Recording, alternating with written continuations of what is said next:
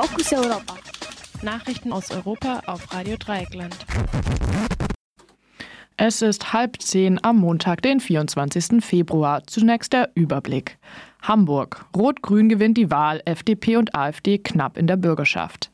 Grün punktet bei WählerInnen unter 45. Klimawandel wichtigstes Thema bei der Wahl. Österreich stellt Zugverkehr mit Italien wegen Covid-19 vorübergehend ein. Belgien. Karnevalswagen verbreiten antisemitische Stereotype. Edward Snowden warnt für Auslieferungen von Julian Assange an die USA. In Hamburg hat die rot-grüne Regierungskoalition die Wahl gewonnen. FDP und AfD kamen knapp über die 5-Prozent-Hürde. Das komplizierte Wahlsystem bedingt es, dass es aus Hamburg nur ein vorläufiges unamtliches Endergebnis gibt. Demnach wurde die SPD mit 39 Prozent trotz erheblicher Verluste wieder stärkste Kraft. Die Grünen konnten ihren Stimmenanteil nahezu verdoppeln und erreichten 24 Prozent. Einen geringen Zuwachs verbuchte auch die Linke. Alle anderen im Stadtparlament vertretenen Parteien erlitten Verluste. Die CDU erzielte mit 11 Prozent das schlechteste Ergebnis ihrer Geschichte in Hamburg. Die FDP verlor ein Drittel ihres Stimmenanteils und lag bei der Auszählung nur um 121 Stimmen über der 5-Prozent-Hürde. Da das Ergebnis nur vorläufig ist, ist ihr Einzug ins Stadtparlament nicht gesichert.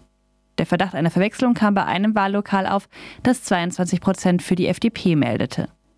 Nachdem es am Abend so aussah, als würde es die AfD nicht mehr in die Bürgerschaft schaffen, lag sie am Morgen mit 5,3 Prozent vor der FDP. Die Grünen lagen bei allen Altersgruppen bis Mitte 40 klar in Führung bei der Wahl in Hamburg. WählerInnen über 45 Jahre gaben dann der SPD die meisten Stimmen. Die AfD hatte ihr schlechtestes Ergebnis mit 2 Prozent bei den WählerInnen unter 25 Jahren. Außerdem war die AfD die Partei mit dem größten Anteil männlicher Wähler, gefolgt von der FDP. Als ausschlaggebendes Thema wurde am häufigsten der Klimawandel genannt. Auch das Verhalten von FDP und CDU bei der Wahl des Ministerpräsidenten in Thüringen dürfte eine Rolle gespielt haben. FDP-Chef Lindner versprach, die FDP werde in der Bürgerschaft nicht mehr mit der AfD stimmen. Als Lindner das Versprechen abgab, schien es aber auch noch sicher, dass die AfD gar nicht mehr in die Bürgerschaft kommt. Der Fraktion kann der Parteichef ohnehin keine Anweisungen geben. Österreich hat am Sonntagabend den Zugverkehr mit Italien eingestellt, nachdem zwei mit dem Zug reisende Frauen Symptome des Covid-19-Virus gezeigt hatten. Ein Test ergab aber, dass sie nicht mit dem Virus infiziert waren. Nach vier Stunden durften die Züge wieder rollen. In Italien sind bisher drei Menschen an dem Virus gestorben. Eine Region in der Nähe von Mailand mit 50.000 Menschen wurde komplett unter Quarantäne gestellt. BewohnerInnen dürfen sie bis auf weiteres nur mit einer Sondergenehmigung verlassen. Italien hat im Vergleich zu anderen europäischen Ländern besonders viele Kontakte nach China. Die relativ hohe Zahl von Verdachtsfällen in Italien könnte aber auch mit einer genaueren Erfassung der Fälle im Zusammenhang stehen. In der belgischen Stadt Aalst waren nach Medienberichten am vergangenen Sonntag wieder Karnevalswagen mit antisemitischen Klischees unterwegs. Ein Bild vom Karneval zeigt drei Figuren, die als orthodoxe Juden gekleidet sind, auffallend große Nasen haben und zwischen Goldbarren stehen. Die Figuren haben sich Augen, halten sich Augen, Ohren und Mund zu. Wegen judenfeindlicher und rassistischer Darstellungen hatte die UNESCO im vergangenen Jahr den Alster Karneval den Status als Weltkulturerbe aberkannt. Der israelische Außenminister hatte ein Verbot gefordert. Der Bürgermeister von Aalst, Christoph Däse, sieht es anders. Gegenüber einer belgischen Zeitung fordert er, lasst Aals Aals sein. Beim Karneval lachen doch alle über alles. In einem Interview mit dem Spiegel hat der Whistleblower Edward Snowden vor einer Auslieferung des Gründers von Wikileaks, Julian Assange, an die USA gewarnt.